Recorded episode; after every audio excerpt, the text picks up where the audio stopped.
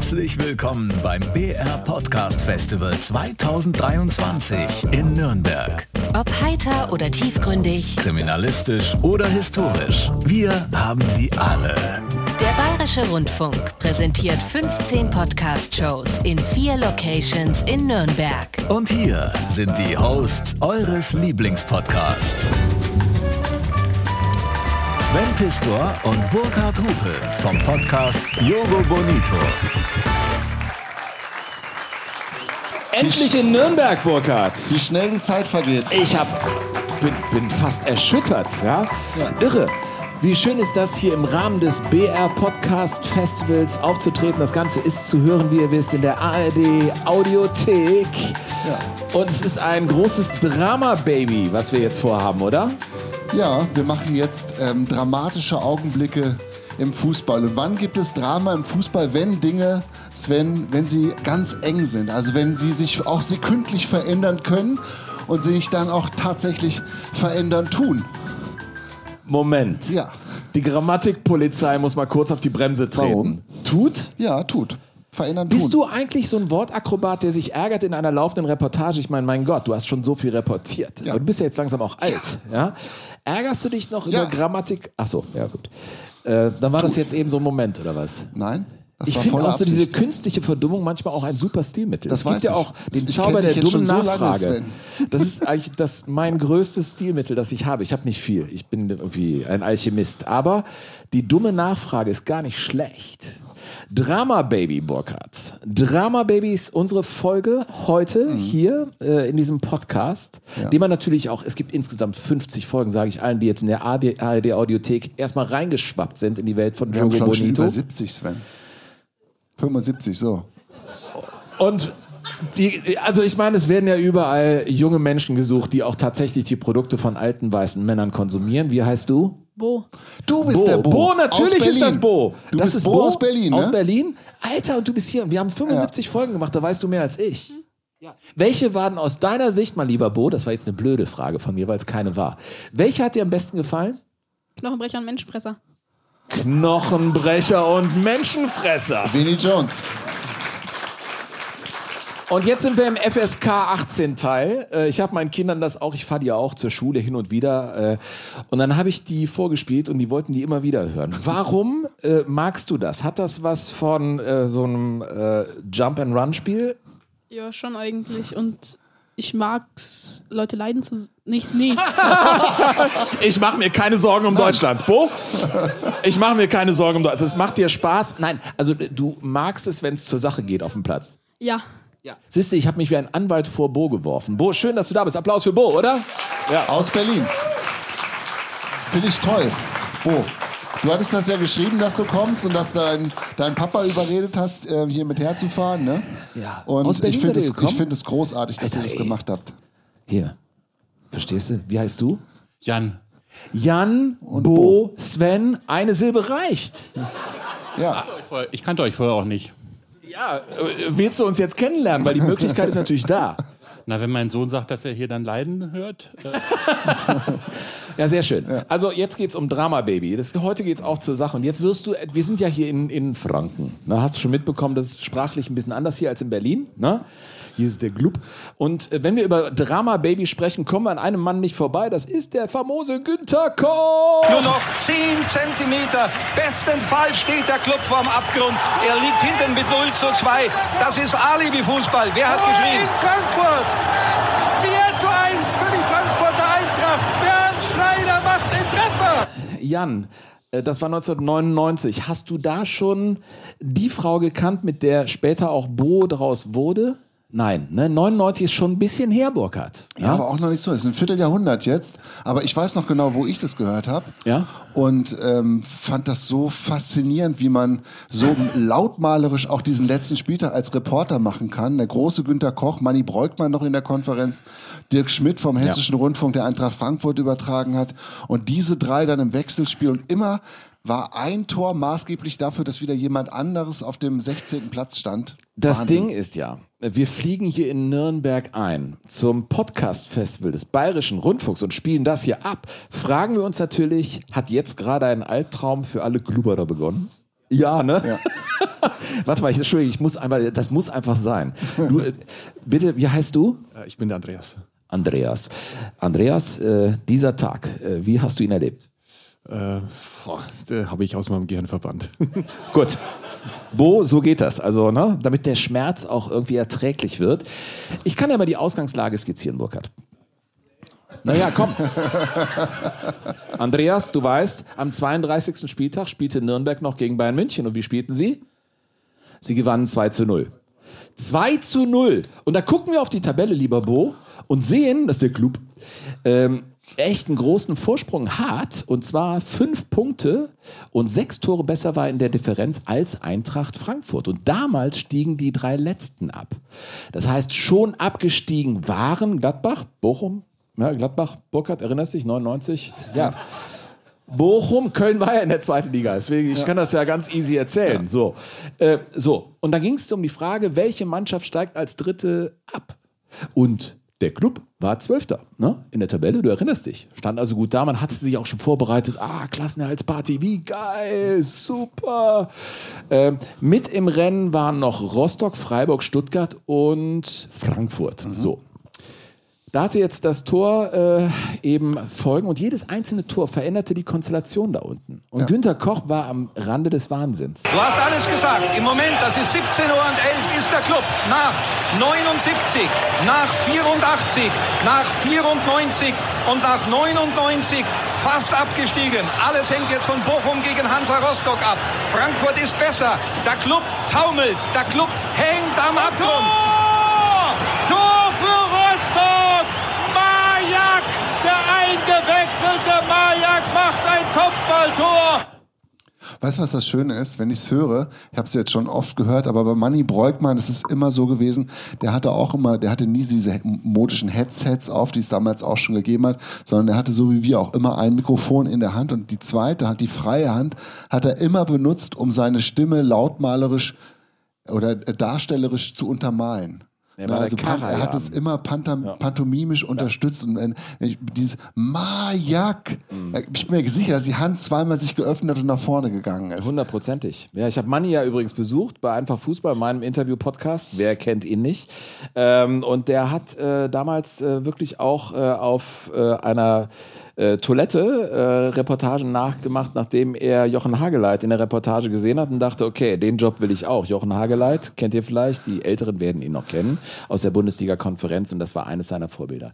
Der war da und mit jedem einzelnen Tor änderte sich die Konstellation. Hansa Rostock führt um 17.12 Uhr mit 3 zu 2 und alles kann gut werden für Hansa. Tor in Nürnberg, ich mach das nicht. Ich halte das nicht mehr aus. Ich will das nicht mehr sehen. Aber sie haben ein Tor gemacht. Ich glaube. Aber der Ball ist drin. Ich weiß nicht wie. Kopfball von Nickel. Die Leute haben es gehört, dass Frankfurt vorne liegt, dass Rostock vorne liegt. Jetzt liegt der Ball im Netz. Nur noch 1 zu 2. Ich halte das nicht mehr aus. Nein, es tut mir leid. 1 zu 2. Nickel per Kopf. Ja, der ging übrigens damals zum Sportchef des Bayerischen Rundfunks und sagte, ich, also er war Lehrer, ne? Äh, und auch Kommunalpolitiker, der war, glaube ich, für die SPD. SPD-Ratsmitglied. Mhm. SPD-Ratsmitglied war der. Ja, SPD-Ratsmitglied. Und er ging aber äh, zum Sportchef und sagte, ich will Reporter werden neben meinem Lehrerberuf, weil ich will es einfach besser machen als die, die es zurzeit machen. Und ich finde Günter Koch, was für ein geiler Reporter. Absolut. Was war das, für ein das geiler Reporter? Jochen Hageleit übrigens auch. Und äh, noch eine kurze Episode zu Jochen Hageleit. Es war früher beim Westdeutschen Rundfunk so, dass man als Reporter für die reportierten Minuten bezahlt wurde. Und es gab immer so bestimmte Kontingente bis fünf Minuten, bis zehn Minuten, bis 15 Minuten, was dazu führte, dass sich Jochen Hageleit eines Tages überlegte, wenn ich nachher in der Konferenz bin und diese Konferenz ein bisschen länger dauert, dann rutsche ich ja in die nächste Kategorie. Aber er musste das irgendwie gewährleisten, weil damals wurde ja noch nicht wie wild nachgespielt. Also hat er mit dem Platzwart einen Deal geschlossen und hat den Schiedsrichter eingesperrt. Vor Beginn des Spiels. Und er hat, es gab keinen Schlüssel. Und dann fing dieses Spiel, Spiele Naja, mit Jochen verspätet Hageleit fingen in der Regel später an als die anderen Bundesligaspiele, damit Jochen Hageleit am Ende immer das letzte Wort hatte. Hat er mehr Geld bekommen, Ja. Jochen Hageleit. Ein Schlawiner, du. Ähm, ja, also so war das. Äh, Es ging hin und her und ich habe mit Jan Age Fjörtoft ein Interview gesehen, der gesagt hat, wir haben es ja überhaupt nicht glauben können. Ja? wir hätten ja so viele Tore machen müssen, dass ausgerechnet Nürnberg da in die Bredouille kommt. Mhm. Nürnberg verlor gegen Freiburg, ja. Aber wir hörten hier das 1 zu 2. Damit war ja dank des Torverhältnisses am Ende machte es nur ein Tor, machte den Unterschied. Es fehlte nur ein Tor um eben die Klasse zu halten oder in den Abgrund zu kommen. Naja, und die Frankfurter glaubten nicht wirklich dran, aber sie schossen ein Tor, das war schöner als das andere. Ich habe mir das alles nochmal angeguckt. Wahnsinn, was für Tore, ja. Und es passiert. Wo die Frankfurter Eintracht natürlich nach wie vor Druck macht. Sie weiß, ein Tor könnte Ein wieder Tor. den ersten FC Nürnberg in den Abgrund stoßen. Überhaupt keine Frage. Und sie kommen jetzt wieder mit Christoph Westerthaler in der zentralen Position. Nur Schwarzer hat er noch vor sich. Dann ist es Fjandorf. Er ist im Strafraum. Und der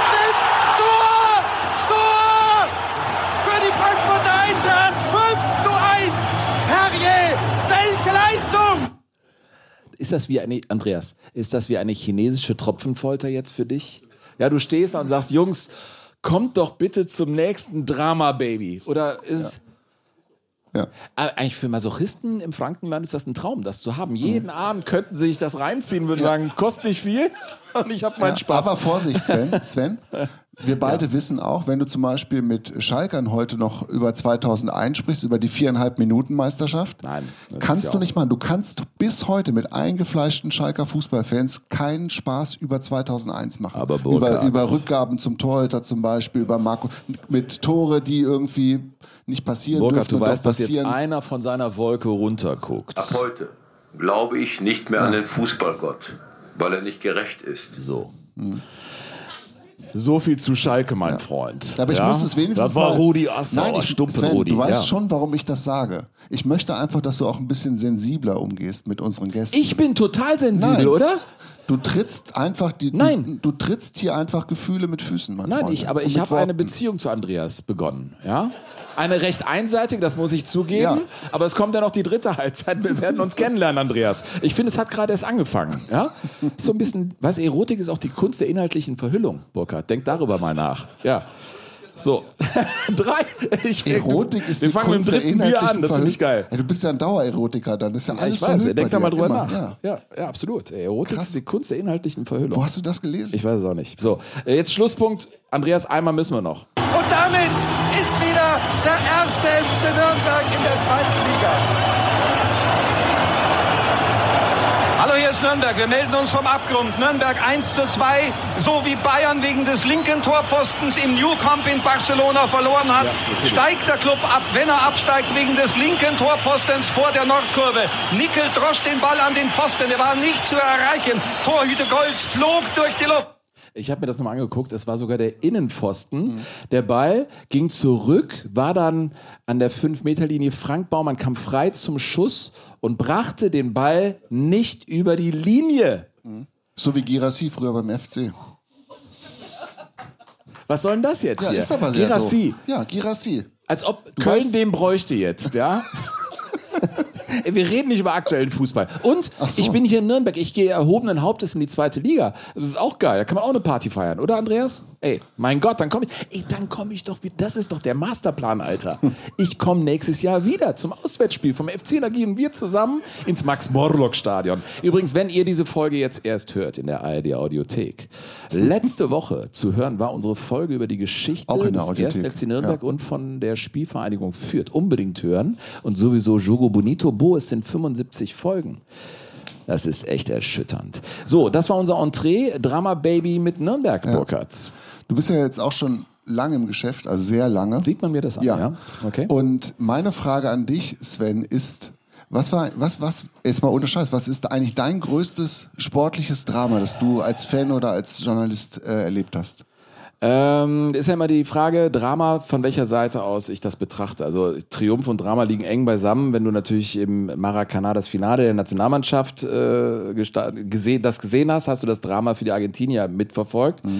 Sowas, also große Spiele habe ich auch schon gesehen. Ich würde sagen, mein persönlich größtes Drama als Fan war das Halbfinale im DFB-Pokal, 1. FC Köln gegen den v damals Zweitligisten VfL Wolfsburg, weil Köln wäre ja gegen Gladbach im Finale gewesen. Es war ja alles klar eigentlich und dann hat man da verloren und ich weiß, dass das kein schöner Abend in Köln-Müngersdorf war. Die Stadt hatte sich, früher schmückte man das so, es ist ja ein hässliches Stadion gewesen, ne? Köln-Müngersdorf. Äh, war ja früher eine 500 Meter Laufbahn, deswegen waren die Ränge viel zu weit auf dem alten Erdwall gebaut. Man war wahnsinnig weit weg vom Platz und die hatten sich in rot-weißen Absperrbändern dann die Ober- und Unterränge verbunden und es war eingeschmückt, alles war bereitet. Die Müllarbeiter haben ihre Wagen und Müllwerker. äh, Müllarbeiter haben, ja die Müllarbeiter, also Müllwerker heißen die. Müllwerker fuhren mit ihren Wahnsinnswagen dann auf der Tatanbahn eine Ehrenrunde und das war so der Spaß des äh, abends, da eben das Programm reinwerfen zu können in die Container. ich erinnere mich noch ganz genau. Man dachte, geile Party heute. Und das war mein größtes Drama. Es hat bis heute eigentlich äh, wehgetan und ist für mich auch eine Weiche in der Fußballgeschichte des 1. FC Köln, da äh, das verloren zu haben gegen Wolfsburg. Ernsthaft. Und bei dir? Also ich würde sagen, so im, im beruflichen Geschäft, also im Fußball war es das Viertelfinale bei der Europameisterschaft in Frankreich, in Bordeaux damals gegen Italien, das Elfmeterschießen. Hector. Mit Hector, der den entscheidenden Elfer Unterm Keeper Weil durch. damals, ich war da im Stadion und habe unten hinterm Tor gestanden und habe ja, war sowas wie der Live-Field-Reporter. Wir durften damals, haben so eine Vorrichtung gehabt, eine technische, dass wir von unten vom Spielfeld dran ergänzend zu den Reportern ja übertragen haben. Was sagst du denn da? Und ich war dann unten. Ja. Und das war einfach, ja, ich war dann bei den Fans und habe mit den Fans dann da was äh, gemacht. Das war, muss es ja, im Prinzip muss es ja nur das Mikro hinhalten. und Das, der, Immer nur muss- Drama-Baby. Ja, gar nicht, muss es nichts mehr erzählen. Aber so das größte Drama, was Erfolg und Misserfolg ja dann irgendwie in einem war, war auf jeden Fall ähm, bei der Eis, das Eishockeyturnier bei den Olympischen Winterspielen 2018 in, in Korea. Das war einfach ein, ein Wahnsinnsritt, wo man irgendwie von Runde zu Runde dachte, jetzt ist es eigentlich zu Ende. Und ich mich da bei dem Gedanken ertappt habe, was machst du eigentlich, wenn es nicht zu Ende ist? Also wie transportierst du das angemessen in, ähm, ja, in einer Art und Weise, dass man das 8000 Kilometer weiter auch spürt? Weißt du, wir waren ja nicht nur in einer anderen Zeitzone, sondern wir waren einfach 8000 Kilometer weit weg in einer Eishockeyhalle, die keine Eishockey-Atmosphäre hatte, aber trotzdem stand eben olympisches Eishockeyturnier drüber. Und das war einfach, das war ein Wahnsinnsritt. Es war ja auch mit der Silbermedaille der größte Erfolg Ja. Mhm. in der Geschichte des Eishockey. Neben Fußball ist Eishockey eine Leib- und Magenangelegenheit von Burkhardt. Du bist, ich weiß nicht, bei wie vielen Weltmeisterschaften schon gewesen. Und wie von Geisterhand habe ich in meiner Apfelsinenkiste, von der aus ich die Sachen immer einspiele, Mhm. diese Reportage drin. Hört selbst, Burkhard Hupe, wie er, ich glaube mal, den Volumenregler auf 11 dreht. Glaube, das ist das Leitmotiv dieser Olympischen Winterspiele für diese deutsche Eishockey-Nationalmannschaft. Reimer, schönes Solo. Reimer, mach ihn rein!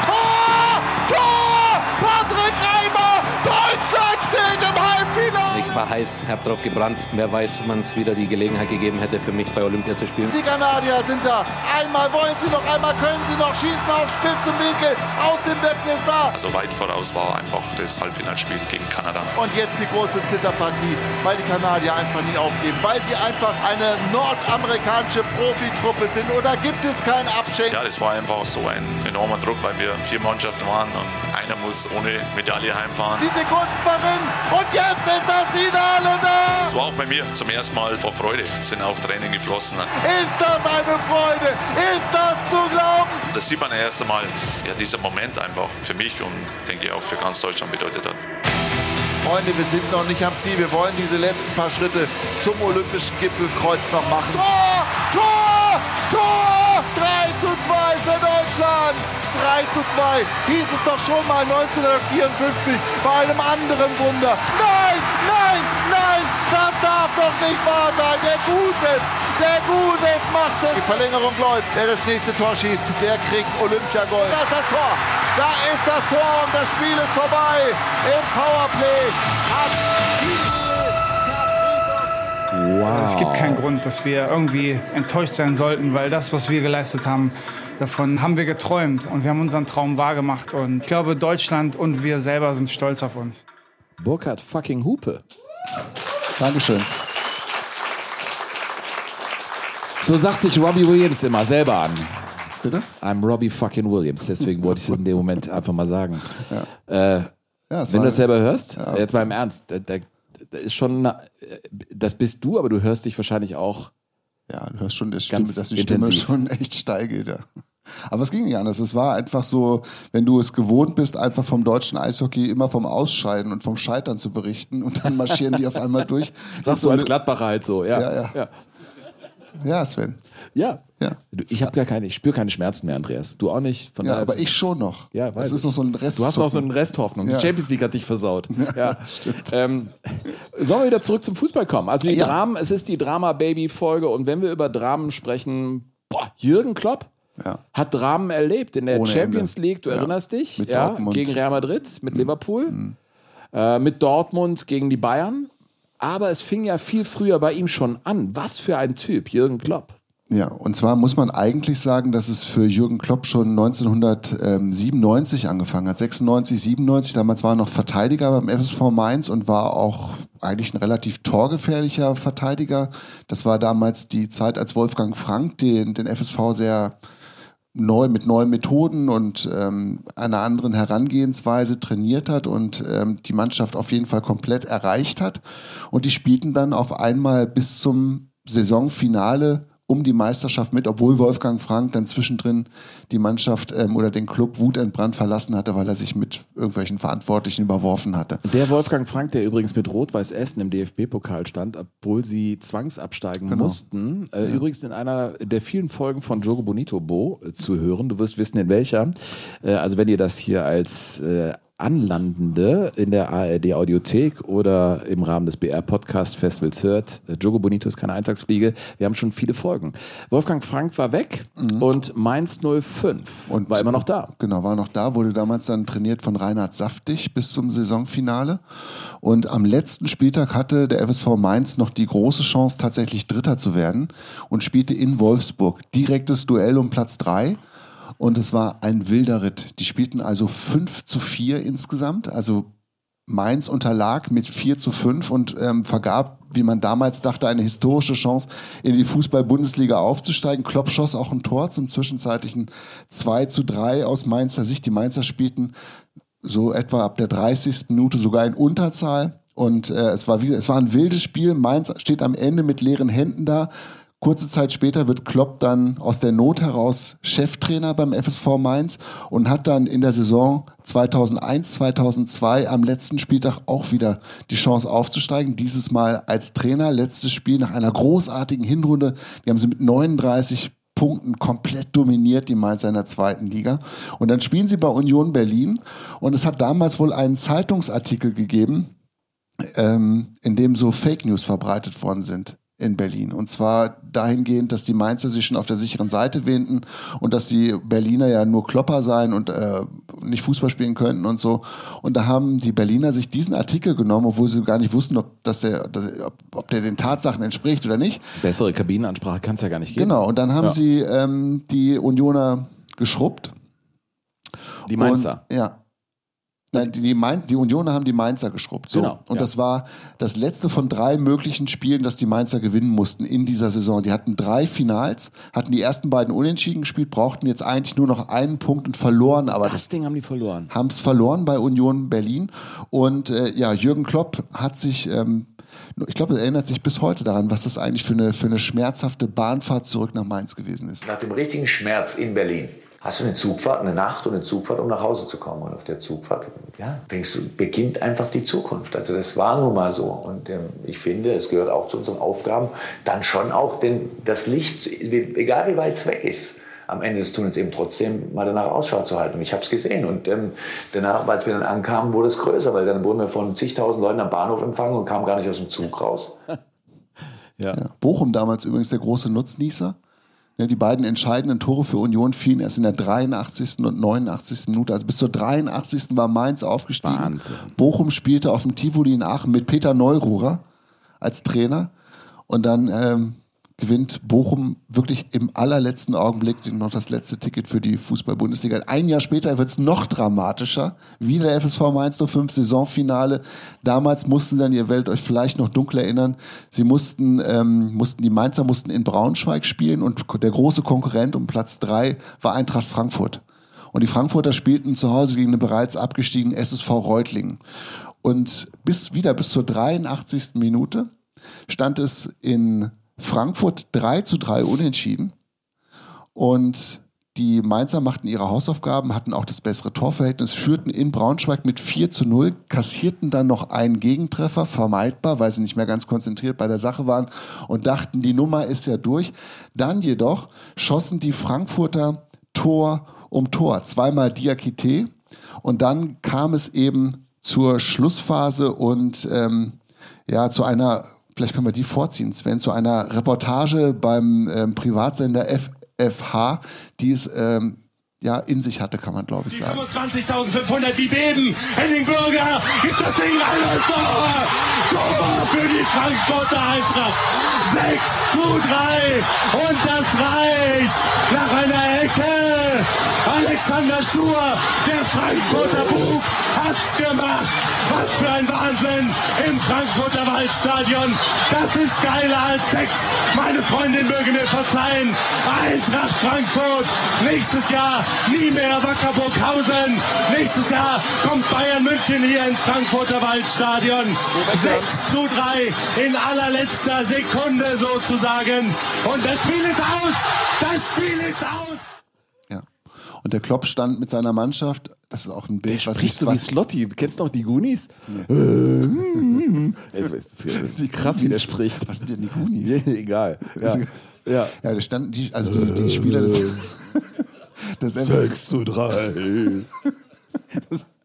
Entschuldigung. Ja. Macht ja nichts. Ja. Ja, wahrscheinlich hat der, der Klopper wieder so gedacht, oh, wieder voll und wieder nix. Scheiße. Ja, hat auf jeden Fall hat er ein Scheißgefühl gehabt. Ja, glaube ich auch. Der Tag war auch rabenschwarz, aber es war nicht so, dass ich das Gefühl habe, wir können nicht, wir kommen nicht mehr. Sondern jetzt hatten wir das Gefühl, wir gehören da oben hin in den zweiten. Ja, und da haben sie es ja auch dann geschafft. Ein Jahr später haben sie ähm, am letzten Spieltag wieder, wieder ging es um Platz drei. Dieses Mal haben sie dann zu Hause gegen Eintracht Trier gespielt. Und ähm, Aachen war der große Konkurrent und Aachen verlor in Karlsruhe mit 0 zu 1. Cottbus war auch noch ein großer Konkurrent. Energie Cottbus, muss man vielleicht auch erklären, dass das auch mal eine große Nummer war. Und Rot-Weiß Oberhausen tatsächlich. Rot-Weiß Oberhausen hatte noch ähm, zumindest theoretische Chancen, um äh, aufzusteigen, wenn ähm, nämlich die Mainzer gepatzt hätten gegen Trier. Oberhausen gewann gegen Osnabrück mit 3 zu 2.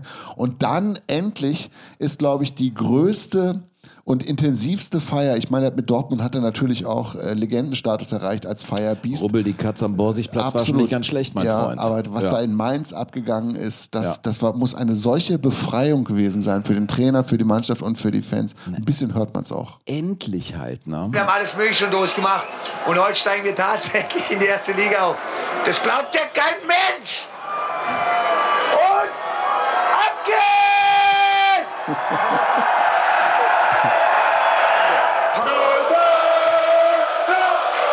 Ja, so kann Fußball sein. Ne? Da ging's ab, mein Freund. Da ging's ab, ey. Was für ein Drama.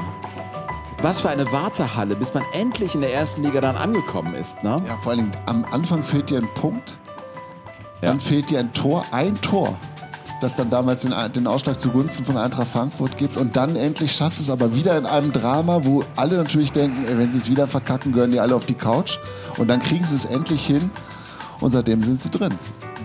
Wahnsinn. Ja. Äh, ihr hört Jogo Bonito heute aus dem Sendesaal hier äh, im Studio Nürnberg. Studio 1, der Sendesaal ist Studio es nicht. 1 Jetzt übertreibt man äh, nichts. für ein BR Podcast Ja. Festival.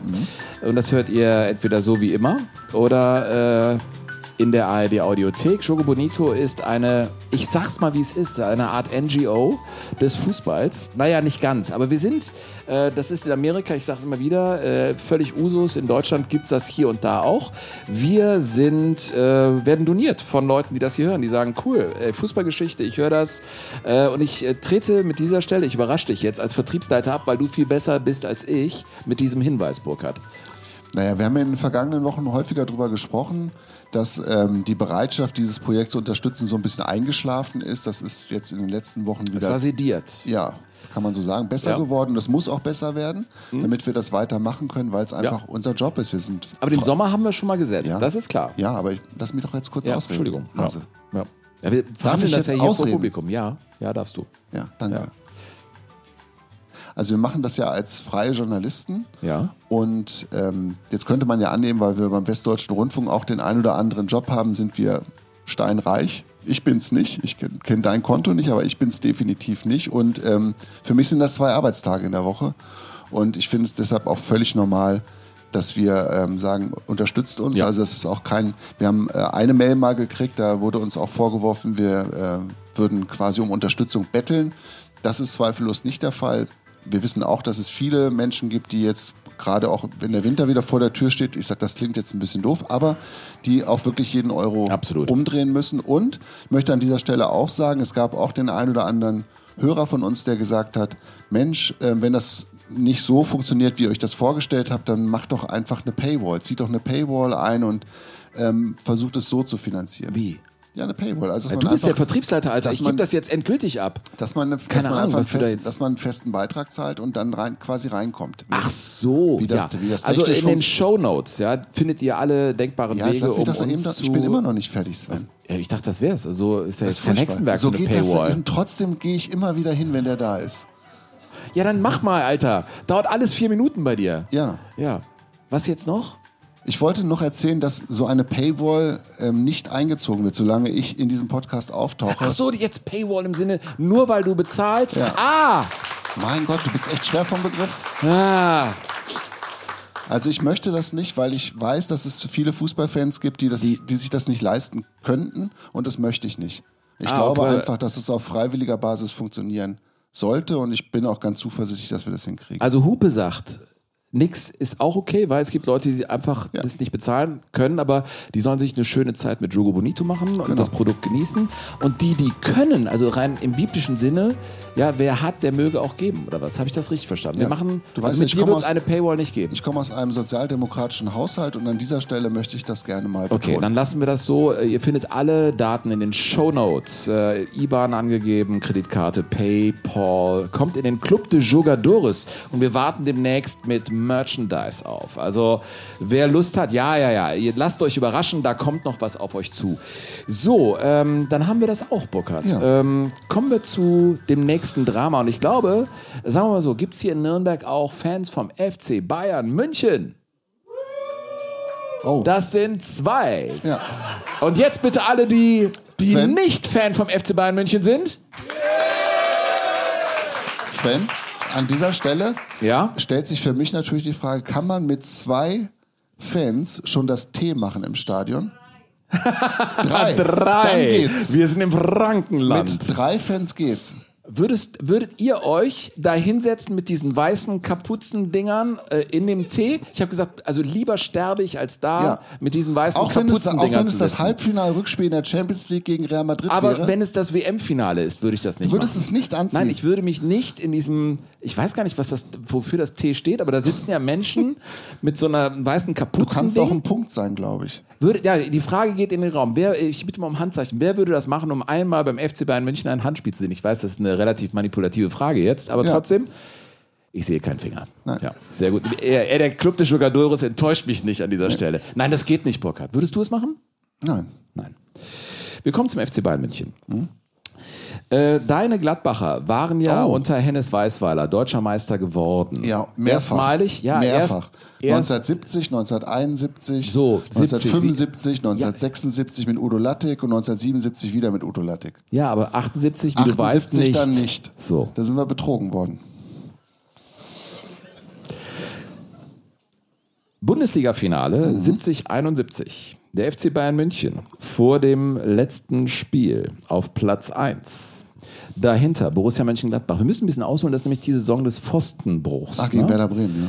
Gegen Werder Bremen am Bökelberg bricht der Holzpfosten, der war unten morsch, ja, und aufgrund dessen wurde das Spiel 2 zu 0 für Werder Bremen gewertet. Was Weil's natürlich, kein- wenn du deutscher weil's kein Meister. Ersatztor gab. Genau, genau. Ein gewisser Herr Laumen flog ins Netz und lag da wie ein zappelnder Fisch und das Spiel konnte nicht beendet werden und äh, es wurde entschieden, dass das Spiel 2 zu 0 am grünen Tisch zugunsten vom Werder Bremen äh, gewertet wird. Jetzt haben wir die Situation, Gladbach ist ähm, punktgleich, aber in der Tordifferenz schlechter, hinter äh, Bayern München vor dem letzten Spiel. Bayern München spielt beim MSV Duisburg, da muss man auch Menschen wie Bo erzählen, ja, die haben mal echt eine große Rolle in der ersten Liga gespielt. Die haben sogar im Europapokal mal gespielt, ja. Ennard Stietz galt als Bayern-Schreck, ja. Äh, also gab so viele Geschichten und Bayern spielte da. Der Bo hat übrigens gerade zu Recht dazwischen gerufen, auch Hertha BSC spielte mal im Europapokal. Wer spielte nicht im Europapokal? Also. Ja, ich wollte das, du, lass mir das doch. Also, dass der MSV, ich finde das schon ziemlich cool, dass der MSV Duisburg da im Europapokal spielt. Ich möchte ja. einfach auch nur, dass die Chemie weiter intakt ist hier Ja. zwischen dir und dem Publikum. So, äh, ist sie, ist sie wirklich. Ähm, so, und äh, dann kommt es zu diesem Schlussspiel und die Bayern fahren äh, nach Duisburg und da hören sie eine Stadiondurchsage und sie können ihren Ohren nicht trauen. Ich lese mal vor, meine Damen und Herren, liebe Sportplatzbesucher. Sportplatzbesucher? ja. Wir bitten um Beifall und Anfeuerung für den MSV Duisburg, der bei einem Sieg für jeden Spieler eine Sonderprämie in Höhe von 2000 Mark aus Gladbach erhält. 1971. Als Stadiondurchsage. Die Bayern wärmen sich gerade auf. Alter. Und ich meine, halb Gladbach ist in Duisburg im im Stadion. Die Bayern-Spieler. Gerd Müller übrigens gesperrt bei diesem Spiel. Das war vielleicht auch etwas sehr, sehr Wichtiges. Mhm. Mit Sicherheit sogar. Und die Bayern traut natürlich ihren Ohren nicht, was da gesagt wird. Ja. Äh, Frankfurt spielte gegen Borussia Mönchengladbach. Borussia Mönchengladbach war der Titelverteidiger, kam dahin mit Günther Netzer. Fand ich auch sehr interessant. Auch der, mir hat Wolfgang Overath erzählt, wir Nationalspieler wurden immer ausgepfiffen. Und ich dachte, als der Wolfgang mir das erzählte, ja gut, die meisten wollten vielleicht Netzer im Nationaltrikot und eben, keine Ahnung, vielleicht hast du so polarisiert. Aber auch Netzer wurde in Frankfurt wirklich ausgepfiffen. Die hatten ein Problem mit Nationalspielern und mit Stars. Und es war ein Spiel, das zur Pause eben unentschieden stand zwischen Frankfurt und Gladbach und auch zwischen dem MSV Duisburg und dem FC Bayern München. Schlussendlich, um es abzukürzen, der MSV Duisburg gewann gegen den FC Bayern München mit 2 zu 0. Und wenn ihr euch das anguckt, seht ihr, dass beim 1 zu 0 der Platz gestürmt wurde. Das, ist, das sind Bilder, die es heute nicht mehr gibt. Da liefen wirklich 100 MSV-Fans dann über dem Platz rum. Ein Junge sprang ins Tor bei Sepp Meier, warf ihm den Ball zu. Und ich meine, wir reden über eine Entscheidung in der deutschen Meisterschaft. Der Ball wird wieder auf den Punkt gelegt. Die Leute kle klebten wirklich am Radio. Es war ja wirklich so eine, fällt das Tor, fällt es nicht, wer wird Meister, so eine Entscheidung. In Frankfurt läuft das parallele Spiel der Gladbacher.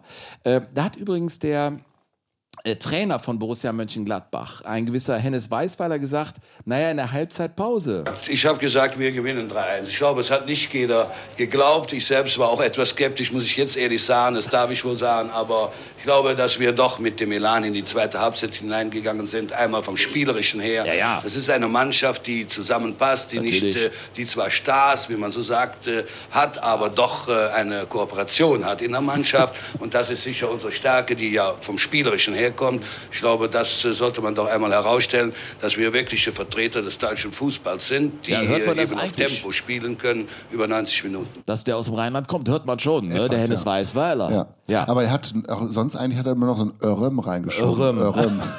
Wenn er überlegt, hat er und nicht er hatte nicht recht in dem, was er gesagt hat, denn Borussia Mönchengladbach gewann mit 4 zu 1. Äh, Netzer äh, machte ein Tor, Horst Köppel, ja, Mhm. äh, und zwei Tore von Jupp Heynckes, was ich auch total bizarr finde, wenn man so in diese Zeit eintaucht. Ich meine, wir werden gleich noch die Bayern hören, die ja nicht Meister wurden. Hm. Ähm, da sind Interviews geführt worden. Der von mir hochverehrte Harry Valerien moderierte das Sportstudio diesem selben Tag. Abend, am selben Abend. Und äh, man hatte die Bayern zu Gast und auch ähm, Borussia Mönchengladbach. Und da sprach er auch mit den Spielerfrauen. Unter anderem Iris Heinkes. Ihr Mann hatte zweimal getroffen, war noch in Gladbach. Und die, also wenn ich diese Frage stelle heute, ich hätte gestern schon die Papiere beim WDR bekommen. Frau Iris Heinke sitzt noch neben Frau Lefebvre. Äh, ich glaube, Sie haben vom Fußball eigentlich sonst gar keine Ahnung, wie Sie mir vorher schon gesagt haben. Nein, absolut nicht. Ist es selten für Sie auch, dass Sie mitfahren und dass Sie heute ja, dabei waren? Ja, ich bin in Mönchengladbach auch nie dabei. Ich bin nur heute eben mitgefahren, weil ich gehofft habe, dass die Borussen Meister werden. Sie haben schon ein Kind? Ja, ein Kind, zwei Jahre. Zwei Jahre. Aber Moment, Moment, Moment, das ist ja hier alles öffentlich-rechtlich. Da habe ich das rangeschnitten. Also das war nicht die direkte Folgefrage. Die Frage nach dem Kind kam aber trotzdem. Das war scheinbar sehr wichtig. Harry Valerien fragte jede Frau im Raum, ob sie schon ein Kind hat. Ich, keine Ahnung, ey. I don't know why. Ist ein bisschen spooky, ja, der... Wo Sommer, das Sommer. Ihr erinnert euch alle, ne? Sportstudio damals wusste nie, in welche Kamera er redet. Wo Sommer, oh, das Sommer. Und dann ging es weiter. Äh, ja, also Borussia Mönchengladbach, deine Gladbacher Burkhardt wurden Äh, Deutscher Meister übrigens in der Saison, 21. Spieltag. Rot-Weiß Essen gewinnt 3 zu 1 gegen Bayern München. Da gab es auch so einen Skandal, weil beim 2 zu 0 für Duisburg wurde der Platz wieder gestürmt. Sepp Meier blieb liegen, ging verletzt raus. Sie dachten, sie könnten vielleicht so Protest einlegen gegen die Wertung des Spiels. Hat nicht geklappt. Aber dieser Sepp Meier, ey, das, das waren schon Zustände damals in der Bundesliga. Äh, Essener Hafenstraße, da flog ein Brotmesser, ein 30 Zentimeter langes Brotmesser und hätte fast Sepp Meier getroffen. Der ging natürlich mit diesem, entgeistert mit diesem Messer zum Schiri. Und äh, Rot-Weiß Essen gewann dieses Spiel mit 3 zu 1, Riesenskandal. Äh, und das Interessante, nur als äh, Fun Fact, das war der 21. Spieltag. Äh, Essen überwinterte auf Platz 8 und stieg am Ende ab. Ja. Auch eine Geschichte irgendwie rund um Vertragsverlängerungsverhandlungen von Ente Lippens. Da war so viel Unruhe in Essen und man stieg da mal wieder ab. Also in Nürnberg, ihr seid nicht allein mit schwerem Schicksal, Andreas. Also deswegen ist ja easy. Zurück zum FC Bayern München. Und da muss ich Udo Lattek ähm, wirklich sagen, muss ich einen roten Teppich ausrollen. Ich weiß nicht, ob es das heute noch gibt. Und das ist meine Schlussbemerkung zu diesem Ding. Ich könnte ja jetzt suffisant aufhören und sagen, ach ja, die Bayern. Und ich glaube, vieles von dem, was ich jetzt sagen würde, würde auch äh, den Nerv von vielen Menschen treffen. Aber ich finde, Udo Lattek, der Trainer, hat wirklich Größe gezeigt an diesem Abend. Er verliert die Meisterschaft auf diesem Weg in Duisburg mit dem FC Bayern München. Und was sagt er? Ja, ich möchte den Gladbachern recht herzlich gratulieren. Sie sind sicher ein würdiger Meister. Sie sind vielleicht um das Quäntchen besser gewesen dass die zwei Punkte heute vielleicht ausdrücken. Es ist natürlich bitter für uns, wenn man so kurz vor dem Ziel steht und dann noch zurückstecken muss. Aber ich glaube, Mönchengladbach ist zu Recht deutscher Meister. Und vor allen Dingen ist es schön, sportlich schön, dass diese Meisterschaft letztlich doch nicht am grünen Tisch entschieden worden ist. Ja, genau. Es wäre sehr bitter gewesen, wenn die eine oder die andere Mannschaft nur durch die Tordifferenz nicht Meister geworden wäre oder Meister geworden wäre oder nur durch einen Punkt. Ein bitterer Nachgeschmack wäre immer zurückgeblieben. Bayern München Vizemeister 71. Fun Fact. Weil wir auch viele Freaks haben, die, glaube ich, schon fast alles wissen, aber das wusstest äh, selbst du nicht, als ich es dir auf der langen Hinfahrt hier nach Nürnberg erzählt habe. Mhm. Es gab ja den Pfostenbruch in dieser Saison. Alles zu erzählt, wissen wir alle.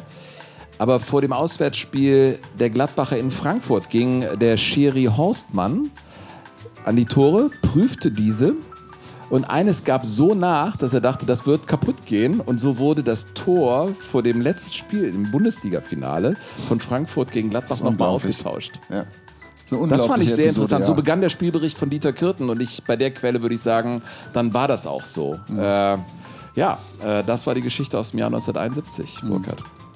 Wilfried Horstmann übrigens, der Schiedsrichter, kam aus der Nähe von Hildesheim und der war mein, wenn man so will, nicht Mentor, aber das war mein Schiedsrichtercoach, als ich noch gepfiffen habe. Bei dem habe ich ähm, ja, so ähm, Lehrgänge gemacht in Basinghausen. Wilfried. Ja. Es kommt jetzt auch die nächste und äh, letzte Geschichte rund um unsere Überschrift Drama Baby. Und dazu gehen wir ins Jahr 2010 zurück zur Fußballweltmeisterschaft nach Südafrika. Also müssen wir uns vorstellen, Süda der afrikanische Kontinent, und da kann man das wirklich, meine Gianni Infantino behauptet das heute natürlich bei jeder WM-Vergabe, dass alle Kontinente happy sind und vor Glück weinen, dass die FIFA jetzt schon wieder eine WM vergibt und jetzt sogar auf drei Kontinente. Damals, 2010, ist das wirklich so gewesen. Der nicht nur Südafrika, sondern der ganze Kontinent war wie elektrisiert, dass die besten Fußballer der Welt nach Afrika kommen, in Stadien, die von Afrikanern gebaut worden sind, nicht geplant worden sind, aber immerhin gebaut wurden und dass ein afrikanisches Land in der Lage war, die Fußballwelt willkommen zu heißen und dieses Turnier auszurichten. Ich bin ja da gewesen und weiß, wie stolz die Menschen da unten gewesen sind und wie wenig sie eigentlich nach wie vor haben, damals auch hatten und was es trotzdem für eine Bedeutung hatte, dieses Turnier auszurichten. Südafrika spielte dann in diesem Turnier mit der Bafana Bafana keine Rolle, aber Ghana. Ghana kam richtig weit und die Hoffnung dieses ganzen Kontinentes ruhten nun also auf Ghana. Eine Mannschaft, die in der Gruppenphase, das wird gleich noch wichtig, zwei Tore erzielte, zwei Handelfmeter verwandelte durch Asamoah Jan. Und dann kamen sie bis ins Viertelfinale, spielten gegen Uruguay. Und gingen also gegen Uruguay in die Verlängerung. Es stand 1 zu 1 und in der allerletzten Minute dieses Spiel gab es einen Kopfball von Adija. Und dieser Kopfball wurde nicht ganz sachgemäß von der uruguayischen Hintermannschaft geklärt. In der BBC klang das damals folgendermaßen. Keeper's lost it. Murphy is there. Blocked on the line. Blocked on the line again. Has it gone in? Flag goes up. And the officials are going to have to step in here. Well, it's a red card. It's been blocked on the line. Does this mean Ghana have got a penalty with the last kick of the game? Oh, I do not believe it. Absolutely right. The assistant and the referee got it spot on. It didn't cross the line, but it's a clear handball. What a moment for Asamoah Jan. What pressure on those shoulders. Suarez leaves the field in tears. Luis Suarez, ja, der in diesem Turnier, nee, das war vier Jahre später, ne? Das, als er gebissen hat, das war da gegen Chiellini, das war, Das war der, in Brasilien. Das war in Brasilien, ja, Hat genau, er Hunger gehabt. Als Ja. er den Chiellini al dente hatte, ja.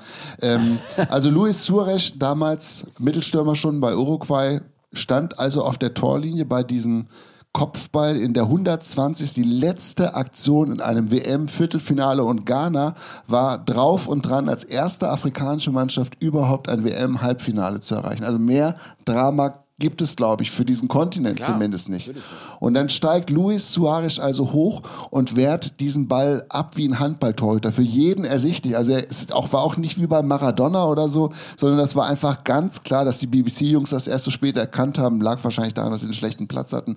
Auf jeden Fall, die Bilder waren ganz eindeutig. Der Schiri stand gut, der Assi hat's gesehen. Und es war klar, es gibt diesen Handelfmeter. Suarez kriegt die rote Karte, heult natürlich, steht flennend am Spielergang und guckt noch, wie dieser Elfmeter verwandelt wird oder nicht wird von Asamoah Jan. Asamoah Jan for Ghana. Oh, and he's missed. Oh, I cannot believe it. And it was the last kick of the game. And Asamoah Jan cannot finish Uruguay off. It's 1-1 and we are headed for penalty kicks. Es geht also ins Elfmeterschießen, weil Asamoah Jan den Ball oben gegen die Latte setzt und von da geht er dann eben ins Tor aus. Das war die letzte Aktion in der Verlängerung. Es geht ins Elfmeterschießen und der erste Schütze für Ghana in diesem Elfmeterschießen ist Asamoah Jan. Jetzt tritt er als erster wieder an. Das nenne ich mal Mut, nachdem er den eben verschossen hat. Denn der hätte ja gereicht für Ghana. Jetzt also wieder Gian. Elfmeter ist freigegeben. Diesmal kurzer Anlauf. Er schießt und in den Winkel nagelt das Ding rechts oben rein. 1-1. Überlegt euch mal, was in dem Kopf von dem Asamoah Jan los gewesen sein muss. Du weißt, du hast es auf dem Fuß gehabt, du weißt, du kannst es eigentlich, du giltst als 100% sicherer Elfmeterschütze. Und dann im Elfmeterschießen kriegst du es hin, aber du hast eben Mitspieler, die es nicht hinkriegen. Adija, der diesen Kopfball, diese Kopfballchance hatte, die er eigentlich auch zum Tor geführt hätte, vergibt den entscheidenden Elfmeter nachher für Ghana. Und Muslera, der uruguayische Torhüter, lässt sich feiern, zusammen mit Luis Suarez, der natürlich das im Spieler, am Spielertunnel verfolgt hat, was auf dem Platz passiert ist und in dem Moment, erst wo der Ball, der erste Elfmeter in die Wolken geht von der, von der Latte, jubelt er schon das erste Mal und rennt, also fast, dass er sich das Trikot nicht vom Leib gerissen hat, war schon alles. Und später hat Luis Suarez nach dieser Aktion Folgendes gesagt. Mehrere Zitate kommen jetzt. Erstes Zitat. Jetzt gehört die Hand Gottes mir. Zweite Antwort. Das war die Parade des Turniers. Dritte Antwort. Es gab für mich keine Alternative. Es ist ein Wunder, dass wir immer noch im Wettbewerb sind. Ja, Luis Suarez. Ja, Wahnsinn. Wahnsinn. Und jetzt komme ich aber zu einem Punkt. Ich meine, wir wissen alle, wie es ausgegangen ist. Uruguay hat dann das Halbfinale auch verloren und dann das Spiel um Platz 3 gegen Deutschland. Aber wenn das ein deutscher Spieler genauso gemacht hätte wie Suarez und die Deutschen wären ins Halbfinale eingezogen, wie hätte die deutsche Öffentlichkeit diesen Spieler behandelt? Mhm. Also ich finde, das ist eine Frage, die man sich. Ich meine, bei Luis Suarez sind wir ganz schnell, da wissen wir, das ist ein, das ist ein Vollarsch, ja, der auch nicht besonders viel zwischen den Ohren, äh, da passiert einfach nicht viel zwischen den Ohren. Habe ich gleich noch was kurz zu erzählen zu Luis Suarez. Ja. Ja, und ähm, da, ist, da ist man irgendwie schnell mit dem Ja. Urteil bei der Hand, weil man eben weiß, der ist ja sonst auch nicht äh, hasenrein auf dem Platz unterwegs. Aber überleg dir mal, das hätte jetzt, würde, hätte jetzt Füllkrug gemacht. Burkhard, jetzt komme ich mit einer ganz fiesen Frage. Wie sind wir denn mit dem äh, nicht gegebenen Tor der Engländer umgegangen? Ja, kann ich dir sagen, wie wir damit umgegangen sind. Wir haben das gefeiert, wir haben die Linie nachgezogen Genau. und gesagt, der war nie drin. Genau, wir haben die Linie nachgezogen und haben da so eine Aussparung Aber natürlich gemacht. war das auch unsportlich.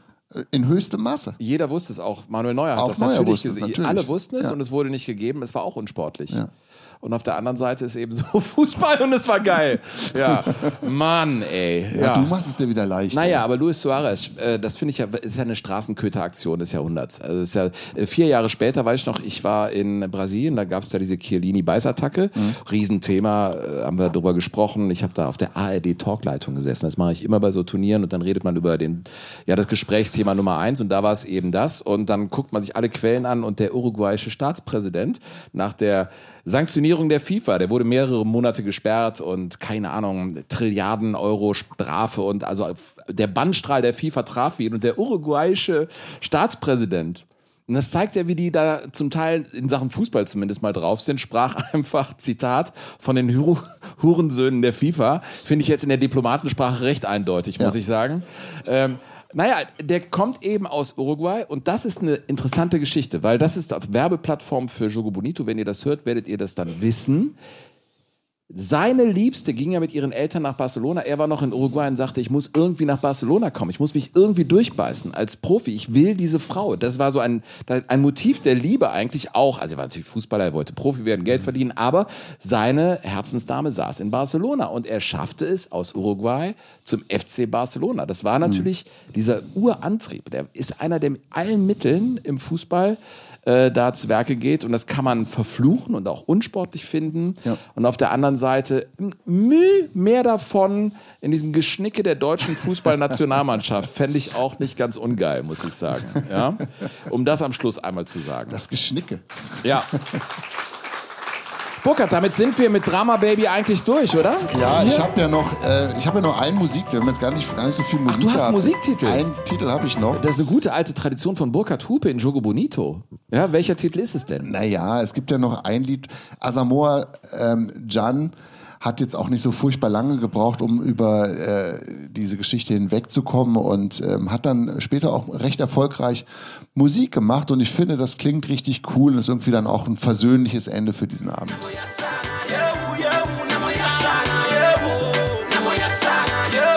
Hey Andreas, geht immer weiter. Auch den Klubberern. Das ist, mein Gott. Spielt das mal im Max-Morlock-Stadion, Alter. Oder? Ja, wie schön. Ja, African Girls. Ähm, es gibt da natürlich auch ein kleines Drama noch rund um diese Geschichte. Er hat das ähm, zusammen mit Castro, einem afrikanischen Afrobeat-Künstler, aufgenommen.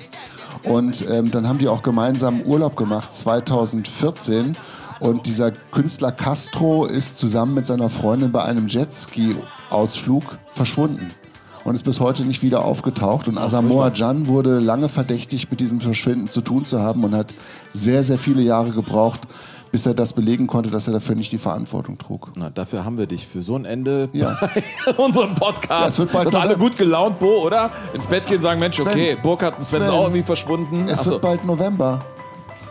Du musst Ja. dich wieder an diese Dinge gewöhnen. Ja, aber das Leben ist nicht nur November, mein Freund. Ja? Aber jetzt bald. Jetzt bald schon. Liebe Leute, es war uns ein Fest hier in Nürnberg für euch da zu sein. Schön, dass ihr da wart. Ja, das ist Jogo Bonito. 75 Folgen haben wir schon. Wenn ihr das hört in der ARD Audiothek oder im Rahmen dieses BR Podcast Festivals, äh, kommt gern zu uns. Wir machen äh, zumindest mal bis zum Sommer weiter und äh, ja, kommt in den Club des Jogadores. Alles findet ihr in den Show Notes, auch Literaturhinweise. Ein weiteres Mal knien wir nieder vor Hardy Grüne. Sollen wir den ersten, sollen wir Hardy Grüne Ultras werden? Sollen wir es mal machen? Ja, der hat wirklich wahnwitzige ähm, Ein Mann, der sich wirklich gemacht. verdient ja, gemacht hat unglaublich. im deutschen Fußball. Das war Jogo Bonito. Es geht aber weiter nächste Woche die nächste Folge. Aber das war's für uns hier im Frankenland. Wir machen uns einen schönen Abend. Hier beginnt man mit dem dritten Bier, Andreas. Ist das richtig? Sehr gut. Dann ist jetzt die Zeit gekommen. Danke, dass ihr da wart. Sagen. Burkhard Hupe. Und der unvergleichliche, unerschütterliche und unerlaubt gut aussehende Sven Pistor. Vielen Dank.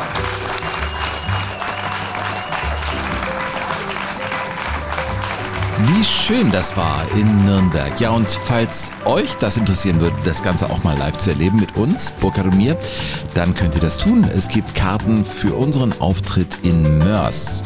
Und zwar im Bollwerk am äh, 15.11. in den Shownotes ist der Link. Kommt gerne dahin. Da gibt es noch Karten. Der Auftritt in Bochum ist schon lange ausverkauft. Also am 15.11. sind wir in Mörs. Da gibt es uns live. Zwei Halbzeiten. Zwei wunderbare Themen werden wir da vorbereiten. Und äh, vielen Dank an dieser Stelle an die, die uns unterstützt haben schon im Club de Jugadores. Und all jene, die jetzt zugehört haben und denken, ja, ich könnte das auch tun, ich würde das gerne unterstützen. Hey, wir haben die äh, Möglichkeiten in den Shownotes. Also da könnt ihr uns unterstützen, diesen Podcast und in den Club de Jugadores kommen, denn es ist schließlich hier unser Beruf. Ähm, IBAN, Kreditkarte oder auch PayPal geht spielend leicht. Findet ihr alles in den Shownotes. Euch eine schöne Woche. Tschüss.